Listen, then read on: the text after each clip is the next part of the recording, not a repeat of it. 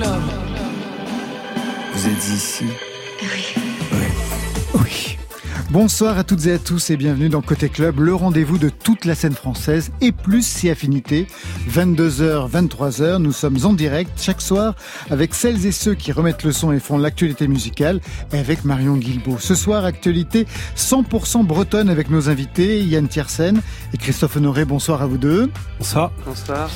Tous les deux, vous êtes associés à une géographie Kerber pour vous, Yann Tiersen, le nom d'une chapelle sur votre île d'Ouessant. Kerber, c'est le titre de ce nouvel album, une cartographie électro de l'île. Sept morceaux, tous en lien avec un lieu, avec une expérience de la durée qui amène à la transe.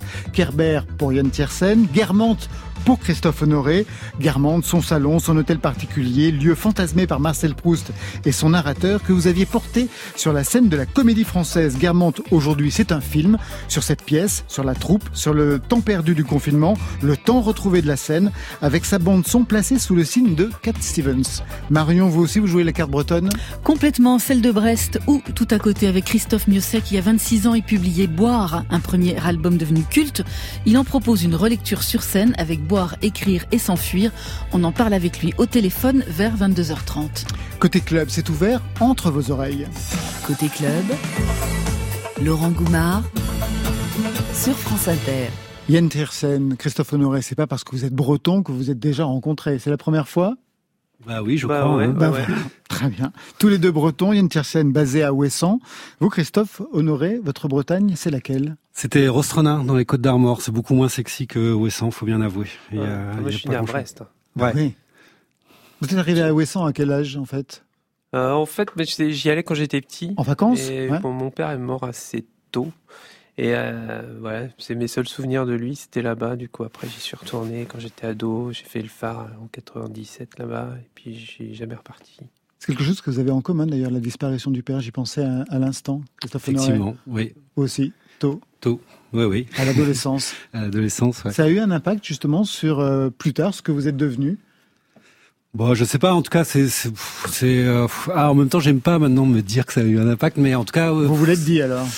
Je me le suis dit. Je pense quand j'avais 15-16 ans que c'était une espèce de, d'ap- je sais pas, de, de liberté euh, soudain, euh, imprévue, soudaine, brutale, mais euh, mais qui certainement me, me donnait un élan, en tout cas, pour faire ce que j'avais envie de faire. Et de votre côté, Yann Tiersen? Oh, bah, moi, ma musique, elle a toujours été vachement. euh, J'essayais de fixer. Enfin, la musique a un rapport au temps euh, évident, quoi.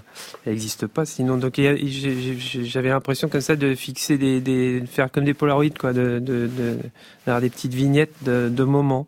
Puis, je suis passé du temps à la géographie, quoi. Encore un mot sur la Bretagne, on va rentrer dans l'album, puis on va rentrer dans le film Guermantes dans quelques instants. Euh, les morceaux de votre album sont tous des titres, hein, des lieux qui correspondent aux lieux de, de, de l'île de Ouessant. Mais je sais aussi que vous aviez appris le breton. Est-ce que vous le parlez régulièrement, Yann Tiersen? Oui, euh, avec ma femme, on élève notre fils en, en breton. Petit dernier, enfin, mon, petit garçon. Donc vous parlez breton à la maison? Avec lui, en tout cas. Alors, entre nous, oui, on parle français, breton, ouais. Et les autres, ils étaient scolarisés en diwan? Non, non, les plus grands, ils, ils étaient dans, dans, dans des, Ailleurs. dans des écoles euh, monolingues. Ouais. monolingue. Dans un entretien, je vous pose cette question parce que vous disiez, depuis que j'ai appris le breton, je me sens mieux. Ça a été comme une thérapie, c'est-à-dire, qu'est-ce qui s'est passé avec le breton qui a débloqué quelque chose chez vous, Yann Tiersen? Je pense que les, les, les langues, en fait, c'est euh, quelque chose qui naît avec l'endroit. Enfin, c'est c'est- c'est- c'est avec un écosystème, ça apprend. Et, euh, et puis, c'est une philosophie aussi. C'est Chaque langue est différente. Et euh, moi, j'étais vachement euh, stressé, un peu agressif avant. Avant de- d'apprendre le breton, c'est comme si j'avais pas les, Les mots pour le dire? Ouais, enfin je parlais un, bon, je parlais fran- fran- du breton traduit en français. Du coup, je sais pas. En breton, on dit toujours le, on- on prend le, le mot le plus important, c'est au début de la phrase. Exactement. Ce qui fait que souvent, bah, on dit que les Bretons sont taiseux ou Oui, parce peu- qu'ils ont déjà tout dit avec parce qu'on peut mot. pas, ouais, enfin, faut qu'on sache ce qu'on va dire. On peut pas commencer. Et moi, j'avais vachement ça. Donc du coup, j'étais nul en interview, quoi. Et depuis, je, je Ah bah, ça va beaucoup mieux, mais ce soir, ça va. Vous avez bien fait d'apprendre le breton. Vous comprenez cela, euh, Christophe Honoré? Euh, moi, je, je- ma famille parlait pas breton en fait. Ils venaient de Nantes et ils s'étaient installés comme ça au, au cœur de la Bretagne. Donc, euh, pour moi, les, tout ce qui était lié à la langue bretonne, c'était lié euh, effectivement à mon enfance, mais des gens un peu plus âgés que je comprenais pas au marché, etc. Et euh, on avait on avait des cours de culture bretonne quand même quand on était. Euh, vous avez dû avoir ça aussi au collège. On nous apprenait les danses bretonnes, euh, un petit peu de vocabulaire, mais euh, j'ai pas un rapport à la langue bretonne euh, c'est intéressant, intime. C'est intéressant de savoir que dans cette langue-là, le mot le plus important est placé en avant, en fait. Ouais, moi je bah, je savais pas ça. il y a ça, il y a aussi le, le, le verbe, il n'y a pas vraiment de verbe avoir. Enfin, le verbe avoir, c'est construit avec un dérivé du verbe être. Et ça, c'est commun aux langues celtiques. Il n'y a pas trop de, on est avec les choses, euh, mais on, on possède pas. Oui, donc ça donne un regard sur la vie, Ouais. euh, une mais toutes les langues sont précise, comme ça. bien c'est- sûr. C'est génial. Christophe, vous êtes euh, programmateur actuellement au Forum des images pour 100 séances. C'est là où j'ai pu voir le film en avant-première. Autour de votre cinéphilie, vous avez chapitré vos interventions en quatre mouvements amour, critique, désir et Bretagne. Bretagne, ça va consister en quoi? Bah, Bretagne, c'était parce que justement, moi, je, Rostronin, c'est vraiment un tout petit village au centre Bretagne, et, euh, et donc c'est là où j'ai commencé à voir des films. Euh, Il y avait un cinéma qui s'appelait le. Ils avaient deux séances à 20h et à 22h30, et on s'est amusé à retrouver les séances que je pouvais voir quand j'avais 12-13 ans. Ou à 20h, je pouvais voir Flashdance et Massacre à la tronçonneuse à 22h.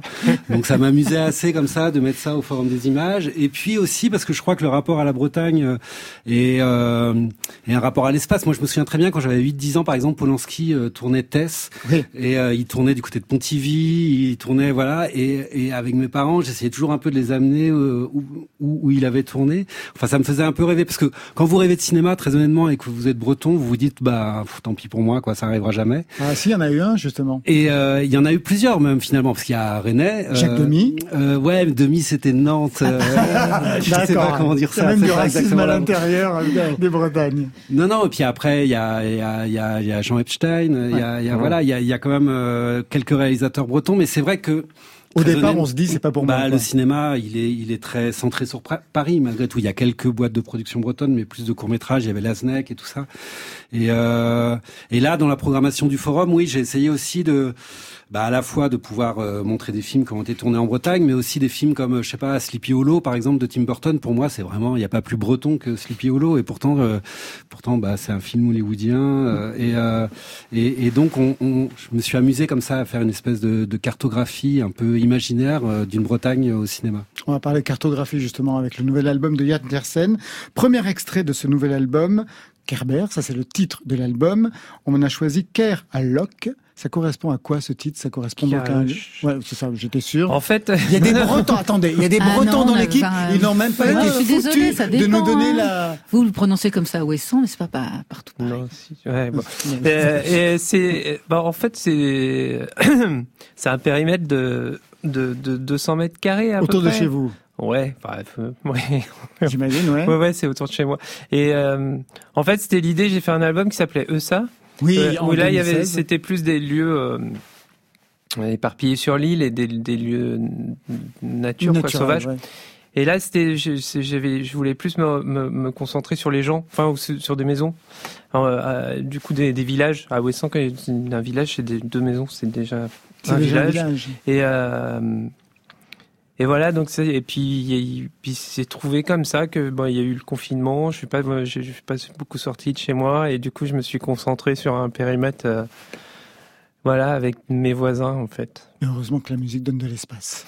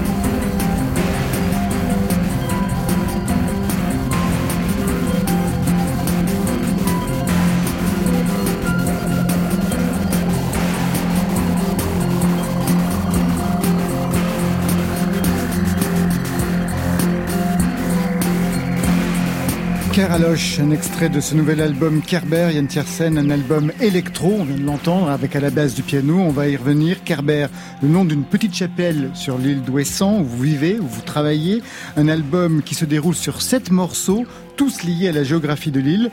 Vous ouvrez sur Kerlan.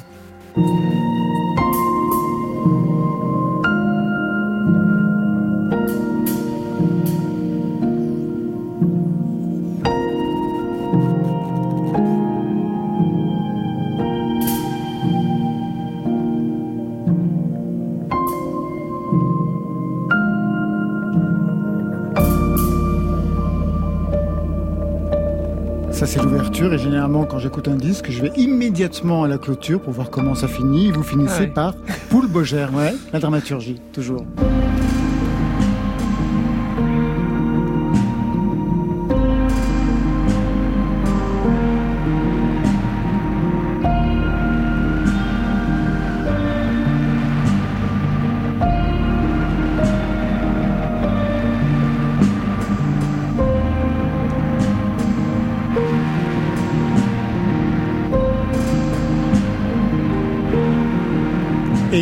Écho entre les deux titres, celui qui ouvre et celui qui ferme. Comment vous avez construit la géographie de cet album, puisque chaque fois c'est un lieu sur l'île En ouvrant sur la lande, c'est ça, hein, Carlan C'est la lande, ça veut dire la lande? Ouais, Land, c'est c'est c'est C'est vaste. c'est Land, mais euh, en fait c'est c'est tout con. L'ordre de l'album, c'est l'ordre d'écriture. Ah d'accord, c'est pas un ordre géographique, c'est un ordre chronologique alors. Ouais. Et parce que l'idée, elle est toute bête, c'est juste de juxtaposer des musiques et, et, et, et, des lieux. Juste comme je disais, c'était un peu l'idée de, de, de- avant que j'ai voilà de faire des des, des, des, instantanés. Et là, c'est lié à la géographie. C'est- une anecdote qui m'est arrivée il y a enfin une anecdote. Il y a quatre ans, en fait, on a avec ma femme, on a on a traversé la Californie à vélo. Ouais. À vélo? Ouais. Et euh, au milieu de ça, on était dans, dans la Lost Coast, et donc c'est un endroit où il y a plus de plus plus de routes euh, qui longe la mer et euh, au nord de San Francisco. Et on avait 12 heures de, de vélo à faire sur une piste en fait qu'on ne devait pas trop prendre parce que enfin c'était un peu je sais pas j'avais un pressentiment. pas- Et au bout de 6 heures, on a- s'est aperçu qu'on était suivi par un puma. Et il nous restait 6 heures de vélo à faire. Et euh, puis en général, ils ne suivent pas pour nous dire bonjour. Et du coup, on a vraiment cru qu'on allait y passer. Et depuis, ce- depuis ce, ce- ce jour-là, ça m'a changé la, la vision du monde. quoi. J'ai été moins anthropocentré. Je me suis dit que voilà, j'avais failli mourir. euh, On avait pu, pu avoir une mort atroce parce que je savais pas qui habitait là, et qui, que c'était la période de aucun renseignement qui- sur le lieu dans lequel Pas vous aucun, trouviez. si, je, je- mais pas, pas les vrais renseignements, parce que pas, pas ça connaître euh, l'endroit, quoi. Et du coup, j'avais été en danger de mort à cause de ça. Comment vous en êtes sorti? Bah, on a pédalé. Enfin, ça suffit, ça suffit non, il y a une voiture qui est passée avec des gens, et du coup, il a eu peur, il est parti, et puis ils ont refusé de nous prendre. C'était un peu con. Ils ont dit, oh, faut leur jeter des pierres. Ouais, pas sympa. Et du coup, on a continué, et euh, il, était plus là, mais donc ça va. Donc une Sinon, on expérience. serait pas là. Ah bah pense, oui, non, mais je pense, ou alors ce serait un avatar. Ce qu'on voit aussi dans le dans, dans l'album, c'est que les morceaux prennent de plus en plus d'ampleur, ils sont de plus en plus longs, ils prennent leur temps. C'est lié aussi à l'expérience des lieux. Je sais pas, c'est lié à l'âge, je pense. Je vieillis. du coup, Donc vous ralentissez le temps. pas. ouais, ça doit être ça. Euh, non, je sais pas. C'est vrai que moi, j'ai commencé à mes premiers albums, les morceaux duraient deux minutes. quoi. Il y Exactement, c'est pour plein, ça. quoi. Et maintenant, plus ça va, j'en ai, j'en ai, j'en ai six sur un album ou euh, sept, je sais plus combien il y en a. Sept, je crois. 7, Ouais. c'est ça, ouais, 7. Et ouais. C'est pour arriver à un état de transe, enfin c'est pour arriver à un état Ouais, particulier? je, je sais pas. C'est, je pense que c'est aussi parce que maintenant je, je travaille plus sur les textures et des choses qui plutôt que sur la Mélodie. Voilà. Et que justement, je me sers du piano ou des, des- comme un comme un réservoir et puis un truc pour travailler les, les textures et aller ailleurs. Donc ça. Puis je prends vachement de temps aussi maintenant à faire les morceaux. je sais pas. C'est- Vos films sont de plus en plus longs, Christophe Honoré, en vieillissant, même si vous êtes toujours euh, très jeune. Euh, euh, non, bah, je crois qu'on a le même âge. Euh, ça dépend, celui-là est long. C'est vrai, long, c'est pour ça que je vous pose cette question. Vous prenez est- du temps, vous est prenez votre long. temps. Non, il n'est pas trop long. Non, mais il est long. En tout cas, il prend le temps. De, Ouais, il prend le temps de il prend le temps de se déplier, mais celui d'avant, au contraire, euh, il, il était plié en moins d'une heure trente. Donc, euh, C'est étrange parce que c'est vrai que bah, ce film est, long, euh, mais il a été très très rapide à fabriquer, puisqu'en revanche on l'a fabriqué en une dizaine de jours. Bah, pendant le confinement, oui. Euh, voilà, et, euh, et donc du coup euh, le rapport au temps, non, au contraire, moi, moi je, j'aime bien travailler dans l'urgence, et je crois que de plus en plus en fait, j'aime pas trop avoir trop de temps devant moi. Vous, vous avez beaucoup de temps pour cet album, le confinement, j'imagine, Intersen Ouais, non, mais j'ai travaillé dans l'urgence aussi, mais, euh, mais j'ai mis du temps. Voilà. Alors, on se dit, euh, tiens, Yann Tiersen a un album électro, les gens font semblant de s'étonner. C'est pas la première fois que vous travaillez ça. Loin de là même, parce que moi, je me souviens de ça.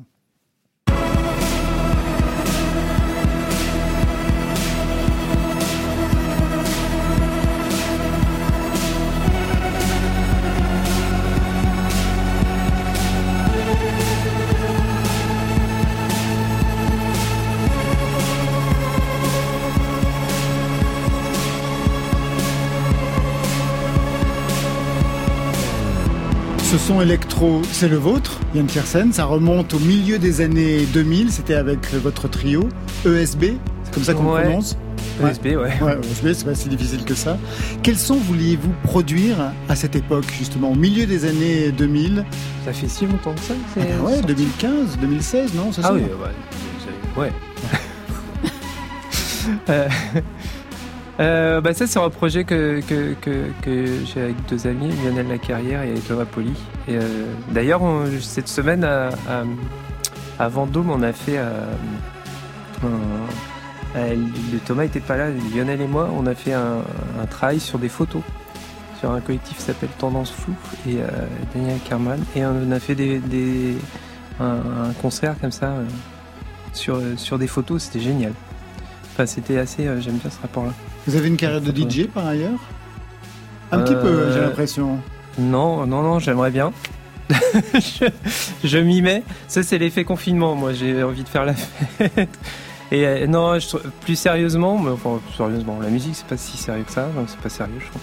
Euh, je trouve que la musique, ça a vraiment un rapport avec le corps, la danse. Et euh, plus ça va, je me dis, enfin, j'ai besoin de ça le parallèle justement on, on, danse avec les voyages chamaniques par exemple aussi avec les du coup euh... c'est aussi un retour à votre adolescence parce que à votre adolescence vers 17 ans vous aviez trop quitté mon... bah, bah non mais vous aviez un groupe de rock mais en fait dans ce groupe vous jouiez du synthétiseur donc c'est quelque chose que vous connaissiez dès le départ. Même ouais, si, si pendant longtemps on vous a identifié à l'accordéon. À... Ouais, mais bah, c'était un peu une blague. La... Enfin, c'est pas une blague, mais moi je viens, je, moi je viens de ça. Enfin, j'ai fait, j'ai fait du piano, du violon quand j'étais tout petit. Après, j'ai eu mes groupes. Euh... Enfin, mes groupes. J'ai joué dans des groupes. Et euh, après, je me suis mis à faire de la musique tout seul, et c'était plutôt, la... avec des synthés. Exactement. Des ouais. Et le truc ce qu'il y a, c'était que j'étais jeune et trop jeune, je pense, pour trouver mon, mon, mon, mon chemin à moi avec ces instruments-là. Et bizarrement, c'est en, en samplant, d'ailleurs, à cette époque-là, déjà, de, des instruments acoustiques. Je me dis, tiens, je peux faire peut-être faire. Enfin, j'ai senti que je pouvais faire un truc qui me ressemblait vraiment avec les instruments acoustiques. Puis après, ça s'inverse, quoi. Pour cet album euh, Kerber, au départ, ça devait être un album piano, comme pour. Euh ESA, donc de 2016. Vous avez dévié pour l'électro. Qu'est-ce qui ne fonctionnait plus avec le piano pour euh, choisir une autre direction en fait? En fait, c'est tout simple. C'est que je, je m'étais préparé. bah, J'avais fait une tournée. On devait tourner un peu plus tard. Et du coup, je m'étais préparé mon hiver là, enfin le début avant le printemps. Je me dis, je vais, je vais, je vais juste être dans mon studio face à mon synthé modulaire et je vais faire que ça. Et puis il y a eu le confinement et comme j'étais un peu à risque, tout ça, je suis même pas allé à l'Empole. Enfin, je suis resté chez moi, quoi. J'ai vraiment pas bougé. Du coup, bah, toutes ces heures de geekage s'envolaient. Et puis après, bah, il était temps de faire un autre album et j'avais ce projet de faire la suite de ça, justement, en, en se focalisant plus sur, sur, des maisons. Non, je voulais, je voulais faire autre chose. Je voulais vraiment que ce soit Euh, je voulais pas qu'il y ait des field recording de, de, pour, pour, cet album, pour cet album-là. Mais du coup, je suis parti sur le piano et en fait, j'avais pas envie, quoi. Je me fais, ça me faisait un, un peu, ça m'emmerdait ouais, un peu, ouais, ouais, voilà. Et du coup, euh, bah, j'ai juste changé l'angle. Je me suis dit, ah ben, en fait, je vais quand même faire des morceaux de piano, mais je vais pas m'en servir tel, tel quel. Ça va être le prétexte à me mettre dans mon studio et puis tourner les boutons. Et voilà. Donc un vrai travail de geek en fait. Ouais, mais j'aime bien ça. Et plus ça va, je trouve qu'il y a un truc magique dans. C'est très bizarre.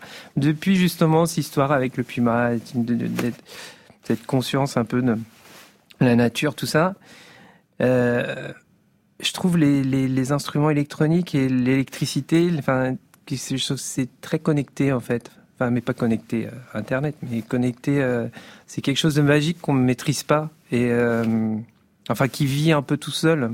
Euh, et, et, je trouve ça très organique en fait, plus qu'un instrument qui a, au final est quelque chose de très euh, laborieux. Enfin, c'est très humain quoi. C'est très. Puis il faut être doué pour le jouer, tout ça. vous êtes doué, vous êtes multi-instrumentiste. Ouais, mais moi, ça d'être instrumentiste, ça m'a jamais trop. Hein. La technique et tout, ça m'intéresse pas trop. Je préfère les. Ouais, être plus léger avec ça, quoi. Je suis un peu feignant. Enfin, je travaille beaucoup, mais, comme tous les feignants. Je fais pas beaucoup de gamme, quoi. Yann Tiersen, vous restez avec nous. On a rendez-vous avec Mieux Sec dans quelques instants, avec vous, Christophe Honoré. Avant ça, on vous a fait bosser, Christophe Honoré. On vous a demandé de choisir trois titres dans la fameuse playlist de France Inter. On a retenu un sur les trois. Bien sûr, vous aviez choisi Alex Bopin, bien sûr d'autres. Mais moi, ce qui m'a intéressé, c'est que vous avez pris aussi Compagnon de Feu Chatterton. Je voudrais en connaître la raison sur ce choix de playlist. Oh, c'est simple, c'est vraiment un groupe que j'aime beaucoup depuis euh, depuis que je les ai découverts et leur dernier album est euh, somptueux. Voilà, est vraiment sensationnel et, euh, et je sais qu'ils travaillent aussi avec Noémie Lowski en fait, Chatterton euh, sur une comédie musicale euh, pour le cinéma et je suis très impatient de, de découvrir euh, l'alliance Noémie Lowski Feu Chatterton, ce que ça va donner. Compagnon sur France Inter. Compagnon d'un mauvais jour je vous souhaite une bonne recette a été mauvaise. C'est encore une fois de ma faute. Tous les torts sont de mon côté.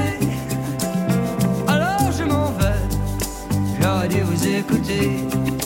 J'aurais dû jouer du caniche, c'est une musique qui plaît. J'aurais dû nous écouter je n'en ai fait qu'à ma tête. Et puis je me suis Compagnon de mauvais jours, pensez à moi quelquefois. Plus tard, quand vous serez réveillé, pensez à celui qui joue du phoque et du saumon fumé au bord de la mer. Les mauvais jours, les mauvais jours, les mauvais jours, compagnons je vous souhaite une bonne nuit. Ah, je m'en vais, recette a été mauvaise. Quand on joue du chien à poil il faut ménager son archet j'en ne vienne pas au concert pour entendre hurler à la mort. Et cette chanson de la fourrière a causé le plus grand tort. Compagnons des mauvais jours, je vous souhaite une bonne nuit. Dans mes rêver, moi je prends ma casquette et deux ou trois cigarettes dans le paquet et je m'en vais, je m'en vais. Compagnon d'un mauvais jour, pensez à moi Plus tard, quand vous serez réveillé, pensez à celui qui joue du phoque et du saumon fumé au bord de la mer. Au bord de la mer.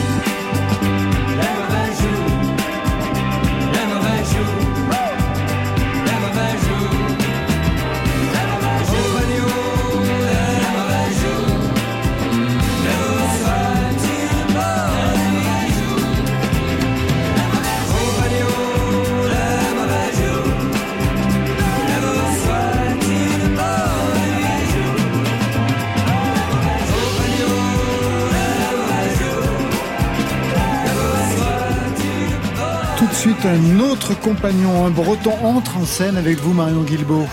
Oui, Laurent, le deuxième confinement avait contrarié ses projets, à savoir cette tournée pour fêter les 25 ans de son premier album Boire, ce disque sans batterie, frondeur, frontal, qui avait fait bouger les lignes de la chanson et du rock en France.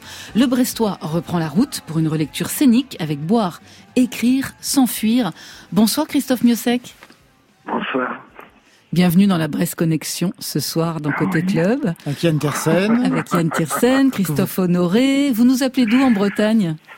Là, de, à côté de Brest, en un village qui s'appelle Logmarie à Plouzané. Super, très bien. Bon, vous vous connaissez, hein, on le sait avec Yann Tiersen, bien sûr. Est-ce que vous connaissez le cinéma de Christophe Honoré? Vous qui avez Oui, joué un peu au oui, cinéma. Oui, oui, oui. Et puis via Alex Bopin également, quoi, qui est un peu le- Eh oui, un ami commun. voilà, c'est le trait d'union en- entre vos deux univers. Entre Yann Tiersen et vous, Christophe, c'est une longue histoire. hein. On imagine que c'est peut-être à Brest, dont vous êtes originaires tous les deux, qu'elle a commencé. Mais euh, lequel a sollicité l'autre, le premier? Parce qu'il y a eu plusieurs collaborations. Yann? Oula. Euh, on s'est rencontrés, on s'est rencontrés à Paris, hein, Même pas à Brest. Radio Nova, je crois. Non? Tu te rappelles?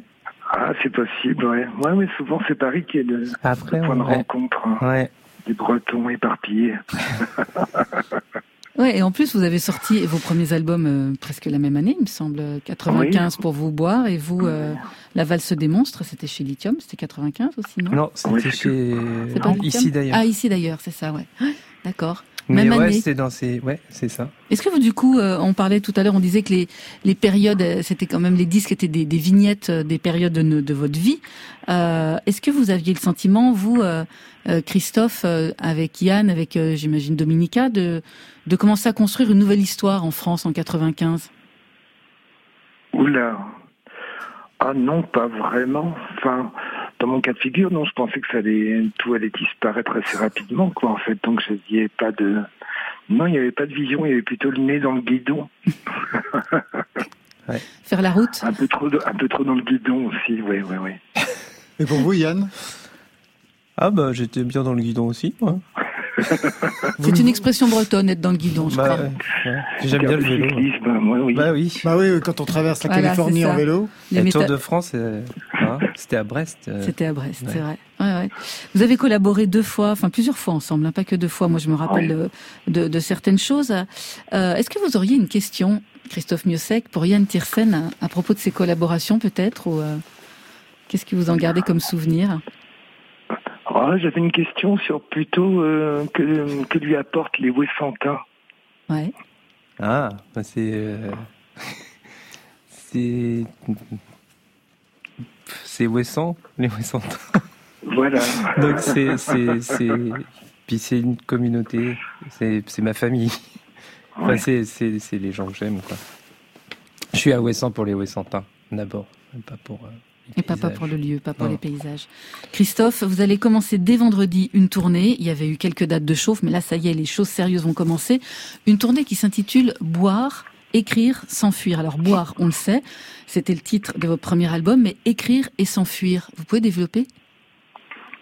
Au départ, ben, c'est un spectacle qui, comme euh, Christophe Honoré euh, avec Lorient, quoi, en fait, euh, qui a commencé au Quartz à Brest, hein, et du coup, il fallait trouver un titre, et je voulais pas, je voulais pas avoir les pieds poings liés, donc j'ai voulu faire quelque chose un peu. Je savais qu'il fallait faire boire, et après, je voulais être un peu libre. Au départ, je voulais reprendre certaines chansons que j'avais écrites pour d'autres, et puis finalement, non, c'était catastrophique, enfin, c'était pas bon du tout.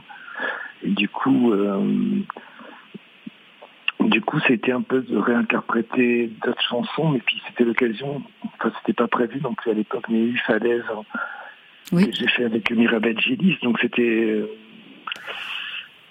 c'était chouette de, de, de faire boire en liant quelque chose d'actuel, quoi, pas de faire qu'une, enfin, que ça ne soit pas quand même une soirée années 90, ça aurait pu- parce que ça peut avoir de dangereux.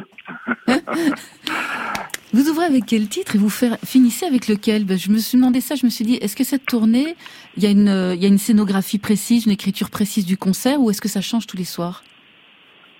Ah non, il y a une écriture précise parce que on commence par le, disque boire en fait tel que les gens l'écoutaient à l'époque. Les gens achetaient des disques, donc ils écoutaient les, disques du début jusqu'à la fin, donc on le fait dans l'ordre.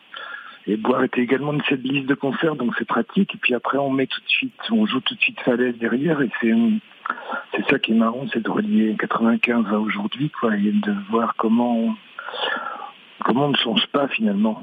C'est ça qui est terrible. Comment on ne change pas?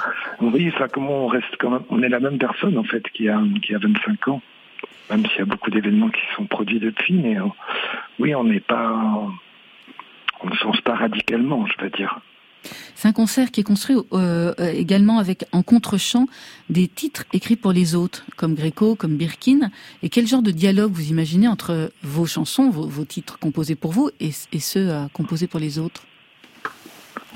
Je, me, ben, je, me, rends compte en fait que si j'écris des, chansons pour, pour d'autres, c'est en empruntant leur vocabulaire, en mettant un peu dans leur lexique et, finalement ce que j'écris pour d'autres ne, ne, me convient pas quoi en fait. C'est ça qui est c'est assez drôle. Vraiment pas. Non, non, parce que c'est nettement en dessous de ce qu'avait pu faire l'interprète auparavant, quoi. En fait, enfin, ça lui va, ça a été fait pour lui, c'est avec tout, euh, tout, le registre qui va avec, l'émotion qui va avec. Et, et ouais, non, c'est chouette de voir des chansons par moments peuvent être un peu taillées sur mesure, quoi. Donc, euh, elles sont ridicules quand elles sont quand elles sont reprises par moi, en fait, en ce qui me concerne. Bon, on va vous laisser euh, juger là-dessus. oui, oui, mais vraiment. Merci beaucoup, Christophe Miosek. Et longue route hein, donc pour cette tournée Boire, Écrire, S'enfuir. Ça commence vendredi 1er octobre à Saint-Jean d'Angely. Ce sera suivi de Saint-Quentin en Yvelines, au Nancy Jazz Pulsation à Crozon, au Nuit de Champagne à Troyes, Rouen, Soissons, Besançon, La Cigale à Paris, 31 mars 2022. Côté. J'écoute uniquement les chansons. Club. Parce qu'elles disent la vérité. Sur France Inter. Plus elles sont bêtes, plus elles sont vraies. D'ailleurs, elles sont pas bêtes. Elles disent la vérité. Allez, on reprend la route tout de suite avec Benjamin Biolay qui jouait dans votre film Chambre 212. Christophe Honoré, vous aimez l'acteur, vous adorez le chanteur? Euh, Ouais, c'est partagé. C'est partagé, parfait. Ma route, Benjamin Biolay.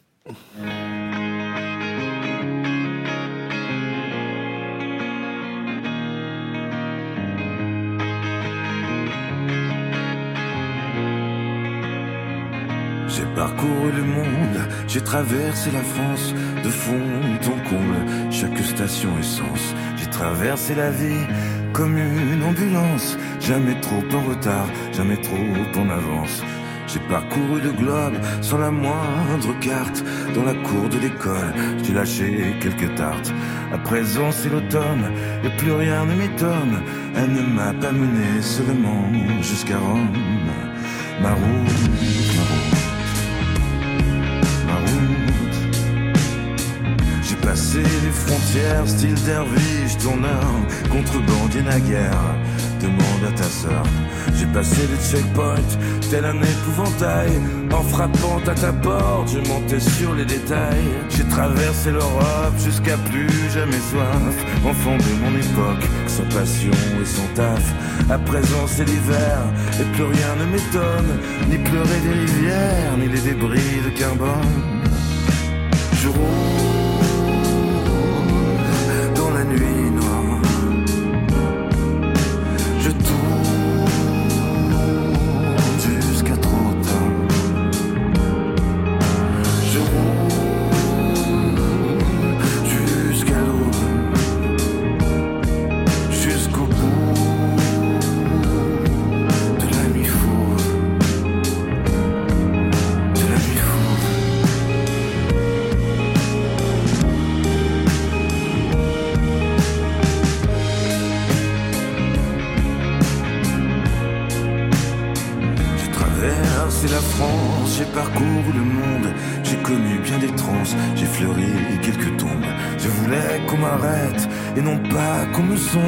Je voulais te paraître le meilleur du monde. Je regardais la mer comme un vieillard mourant. Mais je levais mon verre à tous les éléments. Le nez planté au ciel et même au firmament. Mais la route m'appelle, je suis son vieil amant. Je Côté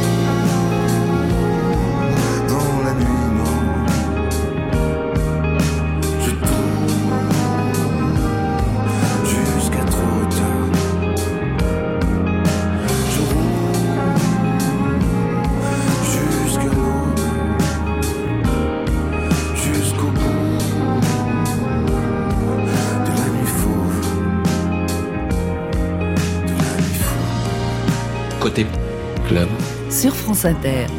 Et on part tout de suite du côté de Guermantes avec vous, Christophe Honoré. Vous êtes proustien, Yann Tiersen Non, j'ai commencé, mais j'ai pas. Ouais. Vous êtes arrêté Ouais. Au bout de combien de pages Ah, L'interro du prof, là. J'adore cette question. Je Vous n'avez même pas besoin d'y répondre, bien non, entendu. non, si je peux y répondre, parce qu'en. en- en- euh,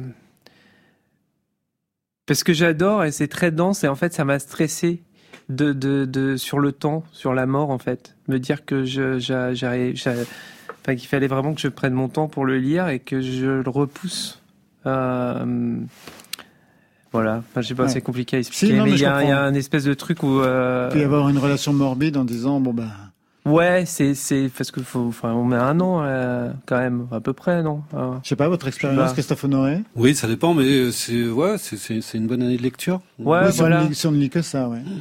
Et du coup, ça, je sais pas, c'est un espoir. J'aime bien l'avoir. Et c'est pas parce que j'ai pas du tout arrêté, parce que ça me faisait chier. hein, Non, non, non, non, euh, pas du tout. Non, c'est Mais reculer c'est la plutôt, mort, en fait. ouais, voilà. Je me dis bon, J'ai le temps. J'ai le temps. Voilà, Ce qui est pas c'est mal ça. à ce moment-là, c'est de lire euh, Contre Sainte-Beuve, qui est une espèce de condensé en fait de toute la recherche, euh, mais qui euh, en folio ça fait euh, 150 pages et qui est tout, enfin voilà, euh, que, euh, des notes, etc. Mais où on retrouve en fait euh, toute la recherche. Toute la et recherche. pour les gens qui sont un peu des fois impressionnés, en fait, c'est une bonne porte d'entrée.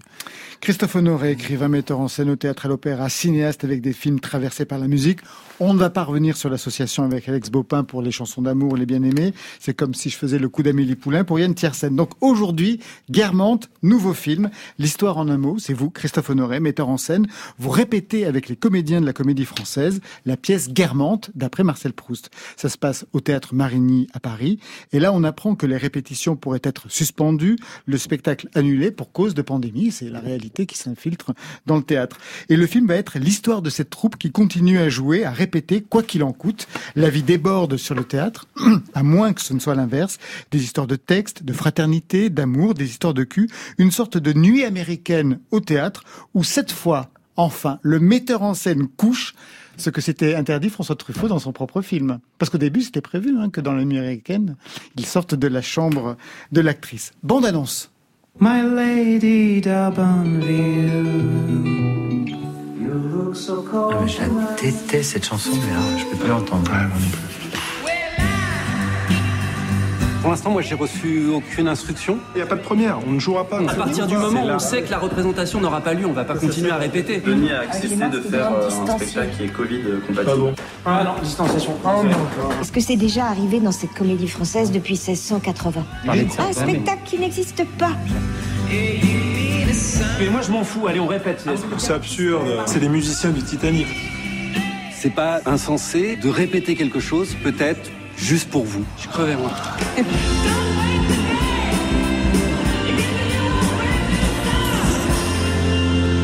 On l'a entendu, la bande-annonce commence sur une chanson de Cat Stevens qui est chantée par Stéphane Varupen, à la fois dans le film et sur la scène, comme j'ai pu le voir. Je me souviens d'une critique dans Télérama où Fabienne Pasco s'interrogeait fébrile sur la présence de ce répertoire 70s dans une pièce proustienne. Vous pourrez lui répondre ce soir Pourquoi Cat Stevens? Pourquoi Lady? Je vais pas répondre à Fabienne Pasco, je vous supplie. Bah, À tous les gens qui s'interrogent donc sur ce répertoire 70s.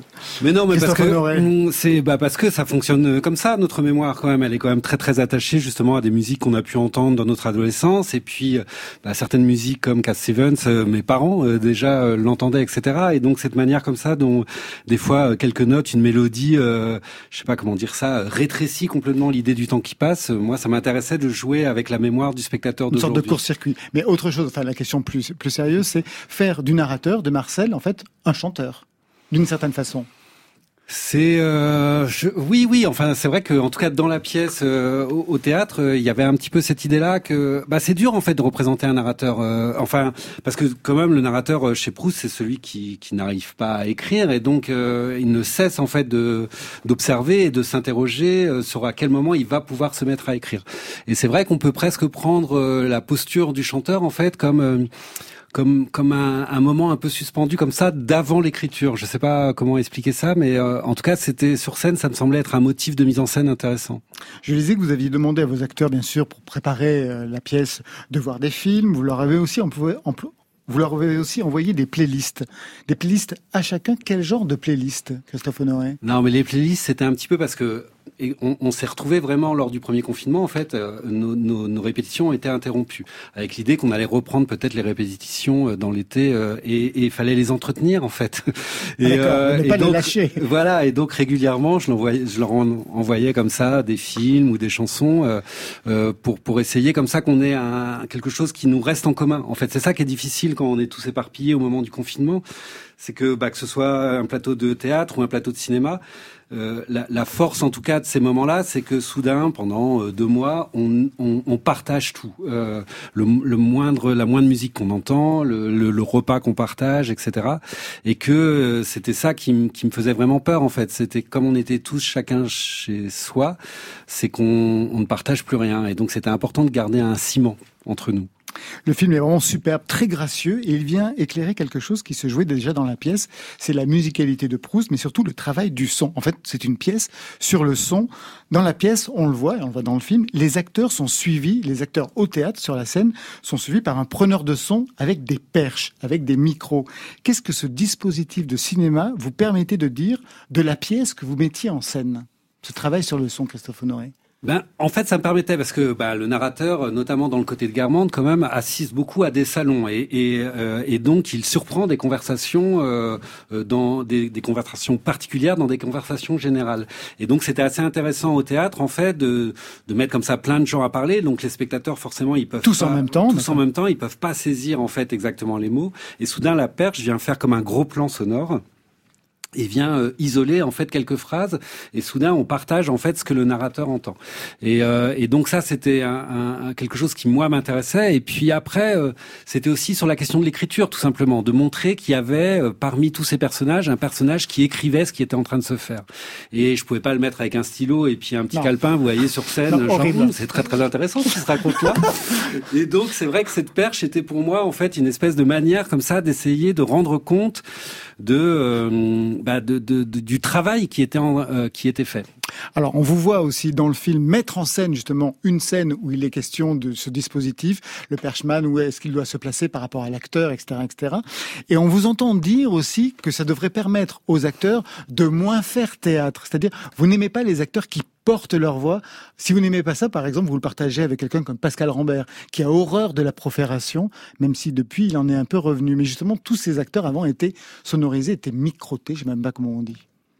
Oui, Est-ce que vous avez peur de ça aussi au théâtre J'ai un petit peu peur de ça et j'aime bien en tout cas travailler avec l'idée d'une voix euh, comme ça qui est euh, qui est sonorisée euh, sur le plateau, mais en même temps c'était aussi un peu une blague parce qu'évidemment quand vous travaillez avec des acteurs de la comédie française, ils savent porter leur voix. Ça oui, ils savent ils adorent ça. Ils adorent ça et euh, et donc là euh, c'est une espèce aussi de de, de scène un peu euh, ironique entre Serge Bagdasarian et moi où en gros il me renvoie au cinéma en me disant t'as rien à faire là si si si tu prends des outils de cinéma pour nous mettre en scène. Et euh, ça faisait partie du jeu euh, des improvisations en fait qu'on aimait bien faire, il, il, de créer des conflits entre eux et moi. Et d'ailleurs, ces conflits-là arrivent à un point pas ultime, mais par exemple, on comprend aussi euh, dans, dans le film, et ce n'est pas véritablement une fiction, que vous avez un rapport particulier avec les acteurs, que vous ne leur dites pas si c'est bien ou si c'est mal. Et c'est quelque chose qu'ils vivent particulièrement mal, puisque c'est dans, dans le film. Vous avez du mal à communiquer votre enthousiasme pour, euh, sur un plateau? Bah, alors déjà, j'ai du mal à communiquer mon enthousiasme en général, et euh, peut-être parce que je suis pas non plus débordant d'enthousiasme, mais euh, non, mais c'est aussi c'est ce que, ce que j'explique en fait. C'est très très dur quand vous commencez à mettre des, des acteurs en scène, que ce soit au cinéma, de leur dire c'est bien ou c'est mal, parce que c'est jamais mal. Vous voyez ce que je veux dire? C'est juste, c'était pas ce que vous aviez prévu. Et donc, il faut avoir la disponibilité d'esprit en tant que metteur en scène, à un moment de se dire, euh, tiens, c'est plus intéressant ce qu'ils sont en train de faire. Et, et, forcément, en fait, en tant que metteur en scène, vous êtes quand même euh, assez vite tyrannique, vous voyez, sur un plateau, parce que bah, vous portez la pression du film à faire ou de la, de la, mise en scène à faire. Et donc, vous avez tendance à vouloir que les gens soient forcément dans votre idée, dans, dans, dans votre musique, en fait, que vous avez imaginé euh, euh, en amont du tournage ou en amont des répétitions. Et c'est vrai que c'est pour ça que je dis pas beaucoup que c'est bien, mais donc ils s'en plaignent parce que c'est vrai qu'un acteur ou une actrice a toujours besoin à un moment narcissisé. Oui, d'être rassuré et, et, et, et, oui de savoir que le metteur en scène euh, l'aime bien, euh, les aime bien comme les profs. Enfin, vous voyez, ils ont un rapport souvent un peu comme ça. Et, euh, et, donc quand vous leur dites pas que c'est bien, euh, pour moi c'est plutôt au contraire euh, bénéfique. Ça, mais mais c'est surtout parce que je ne peux pas leur dire que c'est mal. Et donc à partir du moment où vous pouvez pas dire à un acteur c'est mal, vous pouvez pas lui dire c'est bien. Vous voyez ce que je veux dire? Si moi j'étais capable le matin de dire là ce que tu as fait c'est tout pourri et l'après-midi de lui dire là ce que tu as fait c'est vachement bien, ce serait intéressant parce que du coup il pourrait. Mais si tous les le matin et l'après-midi je leur dis ah ouais c'est bien ça ne sert à rien. Ça ne sert à rien. Vous avez sourire à cette intervention, Yann Tiersen. vous, avec les autres musiciens, vous leur, euh, vous, quand vous avez les rapports, vous, vous leur dites c'est bien, vous ah, communiquez non, non, non, rien bah, du tout. Non. Bah, c'est un rapport euh, d'égal à égal. Enfin, puis Bah ouais. chacun est responsable. euh, si si c'est pas bien, on arrête de bosser ensemble. Et puis c'est tout. tout simple. Ce que je peux Et pas ça arrive faire- jamais. Ce que je peux pas faire avec des acteurs. Ah bah non, Oui, ça- ce que parce que ça m'est arrivé aussi que des fois c'était vraiment mal, hein, faut pas se leurrer. Ouais. Quand même sur des plateaux de tournage, vous tombez des fois sur des acteurs ou des actrices, vous êtes trompés quoi. Ils jouent mal. hein. Enfin en tout cas ils jouent mal chez Avec vous. vous, ouais. Euh, ils peuvent jouer très bien ailleurs, mais bah vous Mais ça, pouvez pas s'arrêter au bout de trois jours parce que vous êtes obligé quand même de les garder. Ouais. Mais euh, mais c'est pas pour ça que, que j'ai du mal à dire que c'est bien. Autre actualité aussi pour vous, du côté de la chanson justement et du côté du clip, vous avez réalisé un clip dramatique, un accident, des émeutes, un tabassage pour cette chanson.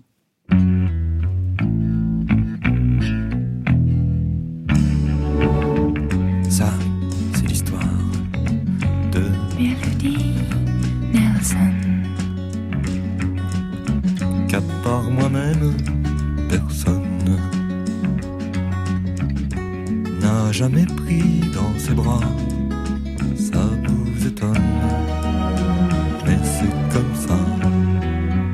En êtes arrivé donc à réaliser un clip pour la ressortie euh, de l'album Melody Nelson et pour ce titre-là en particulier, Christophe Honoré? Bah, c'est assez. Bah, de, de temps en temps, des fois, les chanteurs vous proposent euh, de, de faire un clip. Ça, c'est voilà. Je, à partir du moment où on m'a proposé de faire un clip pour Serge Gainsbourg, j'ai j'ai eu la naïveté, la naïveté de penser que c'était lui qui me le proposait. Et euh, non, d'une manière un peu plus. C'était très étrange. En fait, je réfléchissais, mais très sérieusement, un dimanche. Vous savez, des fois, les dimanches après-midi, vous êtes là, vous, j'imagine, ça vous arrive des fois sur la musique, vous dire ah tiens, je vais faire un film sur l'album Melody Nelson. Et j'ai réécouté l'album, etc. Je me suis dit ça pourrait faire un super film et tout ça. Et le lundi, il y a une boîte de production, Slow Slow Production, qui m'appelle en me disant ah Universal propose à des réalisateurs de faire des clips d'après euh, certains titres de Gainsbourg. De Gainsbourg, Est-ce ouais. que ça vous intéresse? Et donc du coup, j'ai pris ça comme une espèce de signe et, euh, et j'ai dit oui euh, si si je peux faire la balade de Melody Nelson. Et c'est comme ça que je me retrouvais à faire ce clip. Et en quoi donc ce que l'on voit à l'image, des émeutes, un accident, un couple, euh, résonne avec euh, ce titre de, Mé- de Melody Nelson Bah, Il y avait déjà deux choses, c'est que ça m'amusait de prendre mon Proust et de le mettre chez Gainsbourg. Et donc le narrateur c'est Stéphane et le narrateur de la pièce est dans le, dans le clip. Voilà, et, euh, et je, je l'ai mis en couple en fait avec un, un, un jeune artiste d'art contemporain, Rilera Benjamina, que j'aime bien. Et, euh, et puis après, bah, j'ai essayé de, de me baser sur les paroles, tout simplement, de cette idée de la tragédie comme ça euh, annoncée, puisque dès le début de l'album, on sait très bien que qu'il y a une tragédie, et, euh, et d'essayer de, de de remettre en scène une relecture d'aujourd'hui sur euh, sur un amour euh, euh, frappé pour le coup par l'histoire. Alors chez, chez Gainsbourg c'est plus c'est romanesque en fait, c'est l'accident d'avion et là j'ai imaginé que c'était une bavure lors d'une manifestation. C'était aussi au moment où on parlait de la sécurité globale, etc. et tout ça. Et donc quand vous avez ce genre de proposition, après bah, c'est bien de réagir un peu avec tout ce qui vous traverse l'esprit au présent et, c'est comme ça que j'ai j'ai écrit euh, ce clip. Une dernière question, parce que c'est quelque chose qui vous relie encore aujourd'hui à Alex Bopin. Alex Bopin vient de revisiter l'album euh, Love on the Beat, puisqu'il l'a réenregistré. Vous, du côté de la balade de Melody Nelson, qu'est-ce qui se passe avec Gainsbourg dans, dans vos deux cas Je sais pas, mais Vous en fait, avez parlé on s'en est aperçu après coup. Ah bon Euh, moi, je lui avais pas dit parce que je suis un peu cachotier sur ce que je fais, et et et, euh, et Alex aussi d'ailleurs est un peu cachotier. Quand il m'a dit qu'il euh, qu'il faisait Love the Beat, ouais, honnêtement, je sais pas si vous l'avez entendu. Moi, je l'ai Si. entendu quand ils l'ont joué avec l'orchestre mais de, Radio de France. Radio France. C'était sublime. Ouais. C'est- très très très très beau. En plus, moi, ça me fait vraiment rire d'entendre Alex dire ces ces, ces mots-là. Euh, pas parce qu'il le dit pas bien, mais Non. parce que soudain, il y a, on entend les mots vraiment d'une manière. euh, on est tellement habitué en fait à la voix de Gainsbourg qu'on va plus chercher le sens des mots. Et, et soudain, en fait, comme c'est une autre voix, soudain le, le sens des mots euh, surgit. Et euh, et je sais pas, euh, avec Alex, euh, bah voilà, Ouais. c'était un, un- un moment partagé mais à distance. Yann Tiersen, si on vous proposait de reprendre l'album de quelqu'un, de le réenregistrer, pas un de vos albums, un autre, ce serait qui Vous penserez à qui? Bah là, on me propose un truc, je suis très content. C'est un, mon, mon groupe préféré, c'est Neu. C'est un groupe allemand. Ouais. Et ils vont sortir un, album de remix et du coup on m'a proposé de, de voilà donc. Eh ben voilà, ça y est, mais la boucle est finie. Merci à vous. Côté club, c'est fini. Merci Tiersen. Kerber, c'est le nouvel album. Il y a aussi le film à voir sur la plateforme Live Now. Je signale que vous serez au Transmusical de Rennes le 2 décembre et en tournée dans toute la France à partir de février 2022, le 18 à Roubaix, le 19 à Strasbourg, le 20 à Dijon. Enfin, tous les jours, vous êtes dans une autre ville. Christophe Honoré, Guermantes sort mercredi au cinéma. Je rappelle le clip pour la balade de Melody Nelson, de, donc de Gainsbourg. Et puis on vous retrouve pendant euh, trois mois, je crois, euh, au Forum des Images à Paris pour les séances spéciales. Marion, demain? Demain ou ce soir? Demain. Allez, demain. Eh ben demain, on sera au téléphone avec Laurent Garnier pour son euh, documentaire Off the Record. Il y aura aussi à ses côtés The Liminianas pour le même, non, pour un album qu'il partage album. avec Laurent Garnier et Général Electrics. Après le journal, vous retrouverez Affaires sensibles. Ce soir, c'est l'affaire Paquita Para. Côté club, on ferme. Que la musique soit avec vous.